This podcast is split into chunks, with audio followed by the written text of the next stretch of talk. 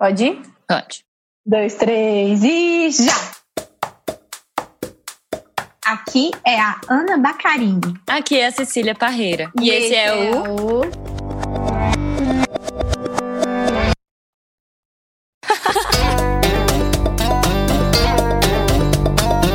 Tempo de ócio. Convida Grita Projeto. Grita Projeto. Oi,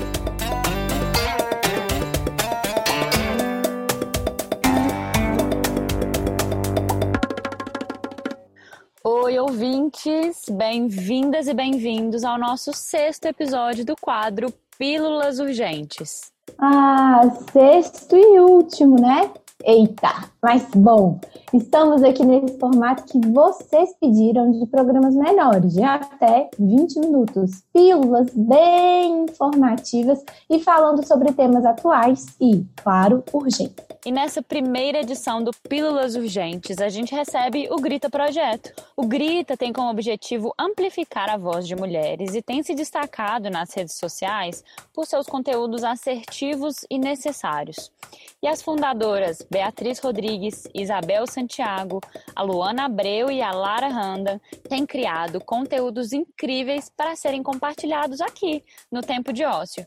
A gente está super feliz com essa parceria e também muito honradas em sermos a plataforma de divulgação desses assuntos urgentes para o mundo. E neste episódio, a Lara e a Bia trazem um tema com o qual muita gente aí pode já ter tido algum contato há algum tempo, mas saibam, todas e todos que ainda há muitas pessoas que precisam ouvir sobre esse assunto. E essas pessoas também precisam de cercar de quem entende do tema, de quem sabe detectar um padrão abusivo no relacionamento, de uma amiga ou de um amigo que pode dar apoio e ajudar no processo. Bom, sem mais delongas, bora para essa pílula! Ei, gente, eu sou a Lara. Eu sou a Bia. Nós somos cofundadoras do Grito. E hoje o nosso papo é sobre suspense, suspense, suspense. Relacionamentos abusivos. Um assunto muito negligenciado, mas muito urgente. Hoje a gente vai falar um pouquinho sobre os sinais de um relacionamento abusivo. Contar um pouquinho da nossa experiência. Explicar sobre a Lei Maria da Penha. Bater um papo sobre a pergunta que não quer calar. É possível ter um relacionamento saudável com homens, sendo mulher e feminista? E por fim, dar dicas para você se proteger e até proteger as pessoas ao seu redor. Exatamente. Se você gostou, vem com a gente. Pílulas Urgentes. Então, gente, falar sobre relacionamentos abusivos não é fácil, principalmente para quem já viveu uma relação assim. Mas é muito, muito importante, justamente para que outras pessoas que estão passando por isso se identifiquem e entendam que o que ela está vivendo é sim uma relação abusiva. E saiba que ela precisa procurar ajuda para sair desse relacionamento. Os relacionamentos abusivos são caracterizados pela presença de abusos físicos e psicológicos e pela manipulação ou pelo controle psicológico. E para introduzir, trouxemos alguns sinais de que você pode estar vivendo um relacionamento abusivo. E algumas frases que são muito comuns nesse tipo de relação. Acho super importante a gente começar já entendendo um pouco sobre como identificar que eu tô vivendo isso, né? Total. Então vamos aos sinais. O primeiro é a possessão. Esse sinal normalmente é disfarçado de superproteção ou de excesso de amor, dizer.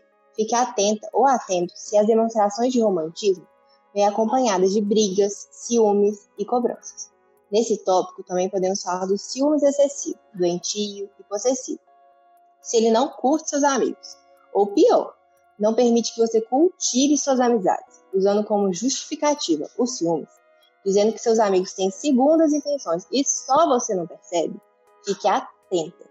Se seu parceiro ou parceira te afastou de todos que você conhece e confia, familiares e amigos, tome muito cuidado, você provavelmente está numa relação abusiva.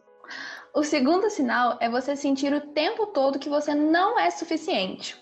Apesar das demonstrações intensas de amor que com o tempo vão ficando cada vez mais escassas, é muito comum em relacionamentos abusivos que você não se sinta suficiente. É super comum que o abusador te faça acreditar que você precisa mudar. Pode ser sua aparência, seu estilo, sua forma de falar, sua personalidade, seu comportamento, enfim, sempre vai ter alguma coisa que ele acha que você deveria mudar. E normalmente essas sugestões de mudanças, entre aspas, são acompanhadas de comparações, que é o nosso próximo tópico. A imposição da forma como você deveria se comportar, se vestir e falar vem acompanhada de comparações. E é muito comum que essas comparações sejam feitas com pessoas que te deixam insegura naquele relacionamento. Por exemplo, alguma ex-namorada ou alguma amiga, amigo que você sente ciúmes. Nosso quarto sinal são as agressões verbais, que são muito comuns em relacionamentos abusivos e muitas vezes são bem sutis. Elas podem ser desde xingamentos até aqueles comentários sutis que atingem diretamente a sua fraqueza e insegurança que o cara sabe que você tem, sabe? As ameaças e as chantagens são o nosso último sinal. O agressor faz de tudo para cultivar o sentimento de culpa na vítima. A manipulação psicológica faz com que a vítima acredite que é responsável pelos comportamentos agressivos do parceiro ou parceira e que ele faz isso por amor ou excesso de zelo. Além disso, o jogo psicológico vai muito além com ameaças e chantagens. Falas como: se você não fizer isso, vou te largar, são muito comuns. É importante ressaltar que, em casos mais extremos, a violência chega a ser física. E esses abusos fazem parte daquele ciclo da violência doméstica, ou também chamado ciclo do abuso, né, Larinha? Exatamente, Bibia. Esse ciclo permite identificar padrões abusivos nas relações afetivas e consiste em três fases. A primeira é conhecida como aumento da tensão, e nela o agressor começa a ter acessos de raiva repentinos e começa a se irritar com assuntos relevantes. Nessa fase começam as ameaças e humilhações. A segunda fase é chamada de ataque violento, e é quando a irritação da primeira fase se materializa, o agressor perde total controle. Essa é a fase em que, na maioria dos casos, as mulheres tomam coragem para denunciar ou procurar ajuda. A última fase do ciclo, conhecida como lua de mel, é quando o agressor promete mudar, demonstra arrependimento e promete que esse tipo de situação não vai se repetir. E ele de fato muda por um período. Passa a ser mais carinhoso e compreensivo. Mas essa mudança de comportamento dura pouco e logo a relação volta para a primeira fase, reiniciando todo o ciclo. É super importante reforçar que todos esses comportamentos configuram violência psicológica. A gente vai até retomar isso daqui a pouco. E além de todos esses sinais, existem algumas frases que são muito comuns em relacionamentos abusivos e que eu acho super importante a gente trazer. Também acho. Vamos logo a essas frases. É nos outros que eu não confio, em você eu confio. Ciúmes excessivo disfarçado de cuidado. Papo de gente insegura, né? Você é bonita, mas. Fala sério, me poupe. Sempre vai ter alguma coisa para você mudar e você nunca vai se encaixar nas expectativas da pessoa. Se não fosse por mim, você não teria mais ninguém, estaria sozinha. Você é imatura demais para mim. Ninguém vai te amar como eu te amo. Se eu te contar, ele tem certeza disso. Ele já te afastou de todos que você ama e confia. Você faz tal coisa para chamar atenção. Você nunca faz nada certo. Eu não queria ser grosseiro, mas você me tira do sério. Eu fiz isso porque você me estressou. Ô, oh, gente, tadinho. Olha só ele tentando se eximir da responsabilidade pelos seus atos, incentivando o sentimento de culpa na vítima. O agressor te faz acreditar que ele está te fazendo um favor estando com você. Você não se importa comigo. Você não me ama como eu te amo. Você não se importa com o nosso relacionamento. Ó oh, céus, ó oh, vida! E mais uma vez a vítima é culpada por tudo e nunca corresponde às expectativas do parceiro ou parceira. E esses são só alguns exemplos, né, gente? Nossa, pois é. Essas são só algumas das várias frases e comportamentos que permitem identificar um relacionamento abusivo. Mas muitas vezes esses sinais são sutis e começam a aparecer e se agravar quando a vítima já está muito dependente emocionalmente. Então é muito importante ficar atenta aos sinais e ouvir os seus amigos e familiares. É importante lembrar que você não precisa ter vergonha ou se sentir culpada por ter passado por isso. Você não está sozinha. Muitas de nós já vivemos relações como essa. Eu e a Bia resolvemos compartilhar os nossos relatos para vocês se sentirem acolhidas e saberem que é possível superar e viver relações saudáveis. Então, gente, na minha adolescência, eu infelizmente passei por um relacionamento abusivo como tantas de nós. Foi uma época bem dolorosa na minha vida e, além de tudo, muito confusa, porque eu nem entendia muito bem que eu estava vivendo um abuso, sabe? Eu inventava milhares de explicações e desculpas para a tristeza, para o desconforto que eu sentia. Mas finalmente, com a ajuda das minhas amigas, eu consegui reconhecer que não era um relacionamento saudável e terminar. Amém. Mas foi só quando eu comecei a ver mais relatos de relacionamentos abusivos que eu realmente entendi que eu tinha vivido um. E isso foi muito decisivo para eu buscar ajuda profissional e tratar todas essas sequelas que tinham ficado. Por isso que eu acho tão importante a gente falar sobre esse assunto. É sim possível superar um relacionamento abusivo e viver relacionamentos saudáveis. E isso é só uma das coisas que a gente vai falar hoje, né, amiga? Exatamente. Durante a minha adolescência, eu tive uma experiência que até hoje eu tenho dificuldade de entender. Não sei se eu cheguei a entrar num relacionamento abusivo, mas com certeza foi uma relação muito tóxica. Nessas relações mais breves, com abusos mais sutis, fica um pouco difícil de definir mesmo, né? A gente sempre fica nessa dúvida dessa linha tênue entre um relacionamento tóxico e um relacionamento abusivo. Na minha humilde opinião, eu acho que são a mesma coisa, mas em níveis diferentes. E se você precisa ficar se perguntando o tempo todo se é um relacionamento saudável, já dá para desconfiar, né, menina? Nossa, é isso. E o que mais me marcou, e que é um forte indício de um relacionamento abusivo, foram as comparações. Mesmo os elogios eram acompanhados de comparações com outras mulheres e de uma imposição disfarçada de conselho de como eu deveria agir. Então eu fui me moldando para caber nas expectativas de outra pessoa. Isso é super comum em relacionamentos abusivos. Foda, né? Quem nunca?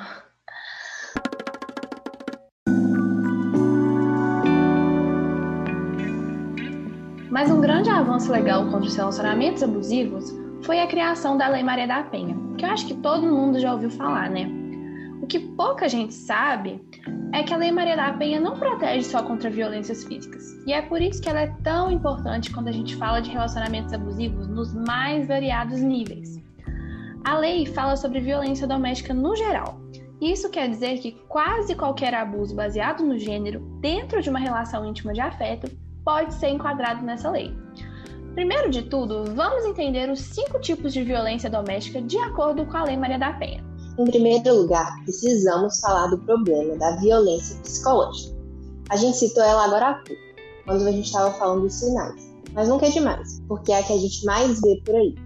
Isso inclui ameaças, constrangimento, humilhação, manipulação, isolamento, como por exemplo, proibir de você estudar, viajar ou de falar com amigos e parentes. Vigilância constante, perseguição, insultos, chantagem, exploração, limitação do direito de ir e vir e ridicularização. É aqui também que entra o gaslighting, que é quando o abusador distorce e omite fatos para deixar a mulher em dúvida sobre a sua memória e sanidade. Sabe quando você confronta o cara por alguma coisa que você tem certeza que você tá certo, mas sai da briga se sentindo culpado e louco? Então, isso é o gaslighting. A famosa história da mulher que é doida pro cara, né? Em segundo lugar, a gente precisa falar também da violência sexual, que é qualquer conduta que constrange a presenciar, manter ou participar de uma relação sexual não desejada. Muita gente nessa hora só pensa no estupro, mas uma coisa que acontece muito é o cara retirar a camisinha no meio da relação sexual sem você perceber. Isso se chama still thing. E, gente, isso é violência sexual, tá? Como também é se ele te pressionar para engravidar, te impedir de usar métodos contraceptivos e por aí vai. Até se você consentir no início da relação e no meio você quiser parar, ele precisa parar isso vale se o cara é seu namorado, seu marido, qualquer coisa. Você não tem obrigação de fazer nada que você não queira, não importa a sua relação com a pessoa. Em terceiro lugar, a gente tem a violência patrimonial, que é qualquer conduta que configure retenção, destruição parcial ou total de seus objetos, instrumentos de trabalho, documentos pessoais, bens, valores e direitos ou recursos econômicos, incluindo os destinados a satisfazer as suas necessidades ou seja, ele controla seu dinheiro, não paga pensão, é violência doméstica. Em quarto lugar, a gente precisa falar da violência moral, que é qualquer conduta de calúnia, difamação ou injúria. Traduzindo, ele te acusa de traição para todos os seus amigos, expõe a vida íntima de vocês, espalha mentiras, por aí vai. É violência doméstica também. Em quinto e último lugar, vamos falar da violência física, que é qualquer conduta que ofenda a integridade ou saúde corporal da mulher. Lembrando que nem sempre precisa haver dano físico para que você esteja num relacionamento abusivo, tá bom? As outras violências são muito comuns e ao mesmo tempo muito negligenciadas, porque são menos visíveis, mas fique atenta. Pois é, muitas vezes a gente só se preocupa quando tem violência física. Mas você sabia que na maioria das vezes os abusos começam com essas outras formas que a gente falou? E aos poucos, de uma forma sutil, você se vê enlaçado nessa relação tóxica e sem conseguir sair. Eu entendo muito bem isso, mas tem saída, viu? Você não tá sozinha. E é importante ressaltar que a Lei Maria da Penha protege mulheres e homens vítimas de violência doméstica. Não é uma lei que assiste exclusivamente as mulheres. Pois é, muita gente pensa que a lei só engloba mulheres porque é mais comum mesmo que mulheres sejam vítimas de violência doméstica e de relacionamentos abusivos, né? Pois é, a gente sabe que a realidade aqui é bem mais comum que mulheres sejam vítimas desse tipo de abuso e desse tipo de relacionamento, porque a sociedade ainda é patriarcal e machista, que faz com que a maioria da população ainda compactue com a submissão feminina, isso faz com que muitas pessoas enxerguem comportamentos abusivos como comportamentos normais e inerentes à natureza dos homens. Ai, não aguento ouvir isso mais de que homem é assim mesmo.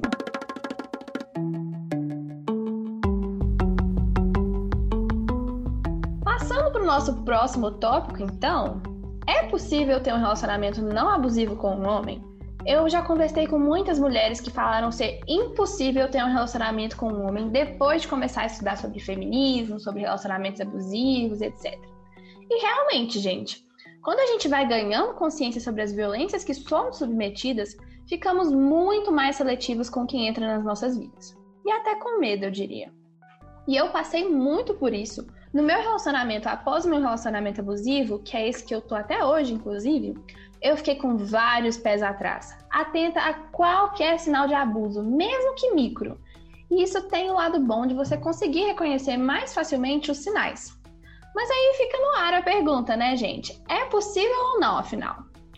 Primeiro de tudo, a gente precisa entender que todo homem foi criado em uma sociedade machista. Todos. Não importa se ele foi criado por mulheres, se ele é desconstruidão, esquerdomacho, ele foi ele gozou de privilégios a vida inteira simplesmente por ter nascido homem. Então a questão é: ele reconhece isso? E depois de reconhecer, ele se mexe para mudar essa criação machista? Beleza, é um processo sim, mas se o cara nem faz um esforço para mudar, não vale a pena. E eu tô falando de esforço para valer, tá? Porque não é você que tem que entregar tudo mastigadinho e ser a única fonte dele de desconstrução, não, viu? Nada de maternal, cara, você não é mãe dele.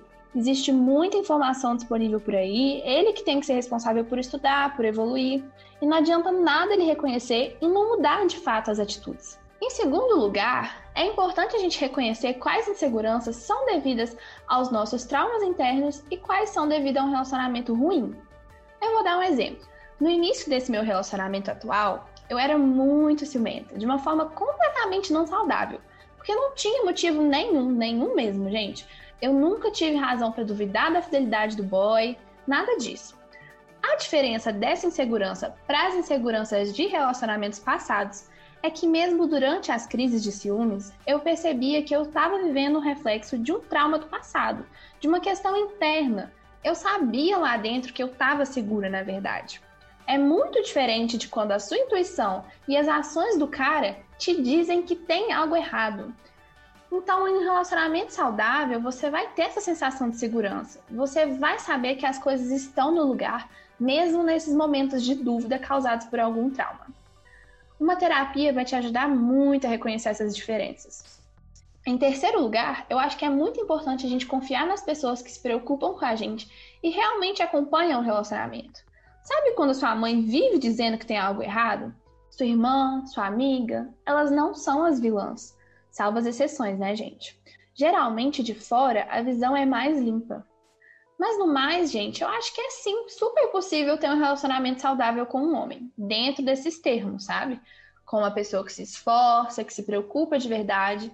Não tô falando que é fácil, não, precisa de muito esforço. Mas se é o que você quer, esteja atenta. E se proteja. Estabeleça limites. Não evite abordar o assunto com seu parceiro e discutir sobre como você se sente dentro do relacionamento.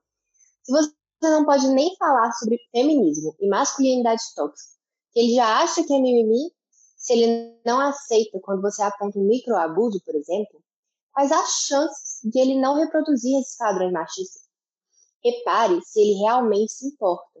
Ajuda muito estudar sobre os sinais de um relacionamento abusivo, ler relatos, para entender como isso se dá na prática. Ah, e não cai nesse negócio de que o amor tudo aguenta, mulher certa muda o homem, pelo amor de Deus, ninguém muda ninguém. Mulher não é centro de reabilitação. Uma coisa é o cara fazer um comentário machista um dia e depois reconhecer, se esforçar para mudar, porque isso sim é um processo. Outra coisa completamente diferente é o cara te submeter a abusos frequentemente. Nossa amiga, é exatamente isso. Agora que a gente já entendeu o que é um relacionamento abusivo, se você, ouvinte, identificou esses padrões de comportamento no seu relacionamento e percebeu os sinais que mencionamos nas suas relações e está aí se perguntando: meu Deus, e agora? Eu estou vivendo um relacionamento abusivo. O que, que eu faço? Calma, vai dar tudo certo. A gente está com você. Primeiro de tudo, não se culpe. Todas nós, todas mesmo, estamos sujeitas a viver um relacionamento abusivo. Não é fácil perceber. Você não foi ingênua nem fraca. Muito pelo contrário. Você foi muito forte e vai superar tudo isso. Lembre-se sempre, a culpa não é sua e você não está sozinho.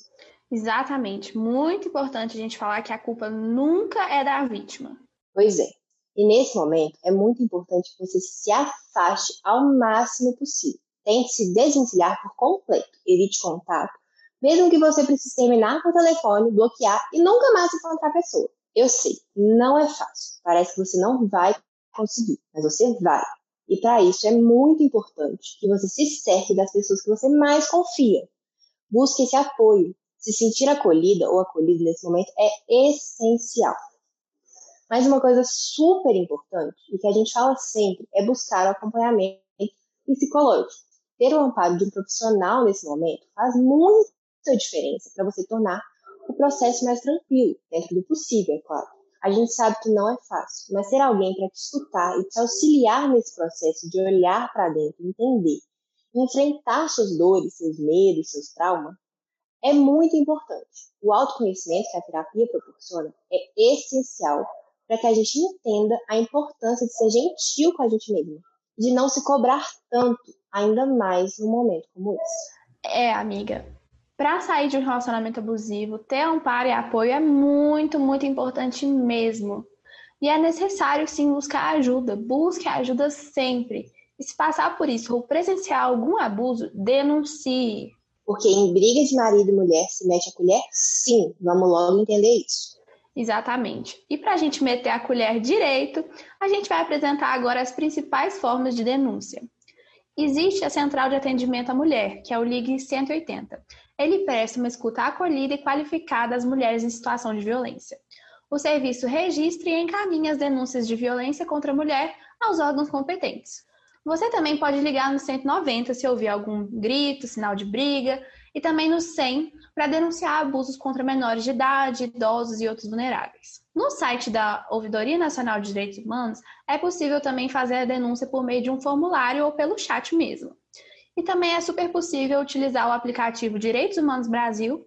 Isso é indicado para casos que a convivência com o agressor é constante e não é possível utilizar a verbalização. Inclusive, super importante para esse momento de quarentena, né, gente? Total. Você já anotou tudo aí, né?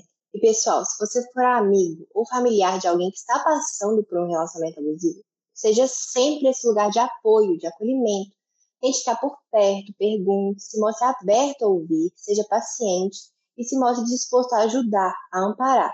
Exatamente, muito importante ser esse ponto de apoio mesmo, né?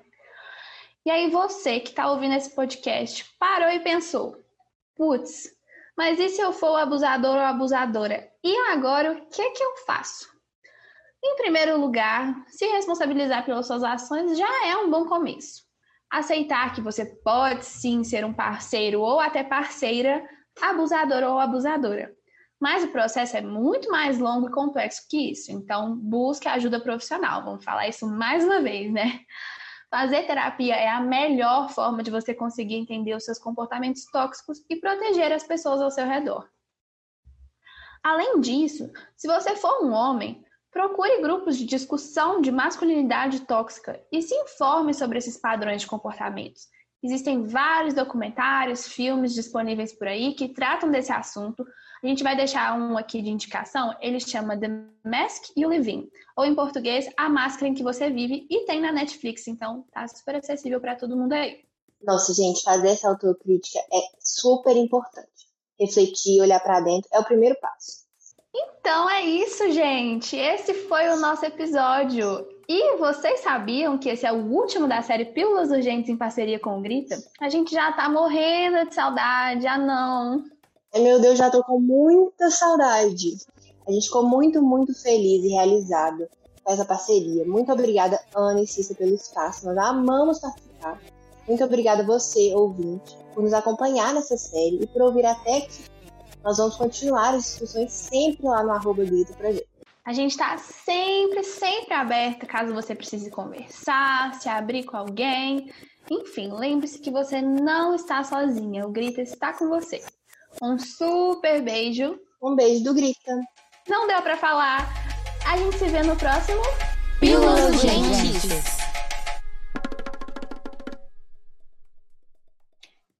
É, minha gente, fechando com chave de ouro, né? Bel, Bia, Lara e Luana nos apresentaram com muita excelência os assuntos que trabalhamos nestes seis episódios da primeira temporada do Pílulas Urgentes, nosso quadro de episódios curtos dentro do tempo de ócio. Ficamos muito felizes com essa parceria e já estamos com saudade, viu, gente? E você, ouvinte, gostou? Compartilhe com seus amigos e amigas que isso faz toda a diferença e é uma forma de valorizar nosso trabalho e esse conteúdo que produzimos junto com o Grita Projeto, com tanto carinho. Um beijo a todos e ó, seguimos em diálogo, viu? Nossos canais de comunicação são arroba Tempo de Ócio e arroba Grita Projeto, em todos os canais. Até a próxima, gente! Beijo! Você ouviu uma edição fonohouse.com.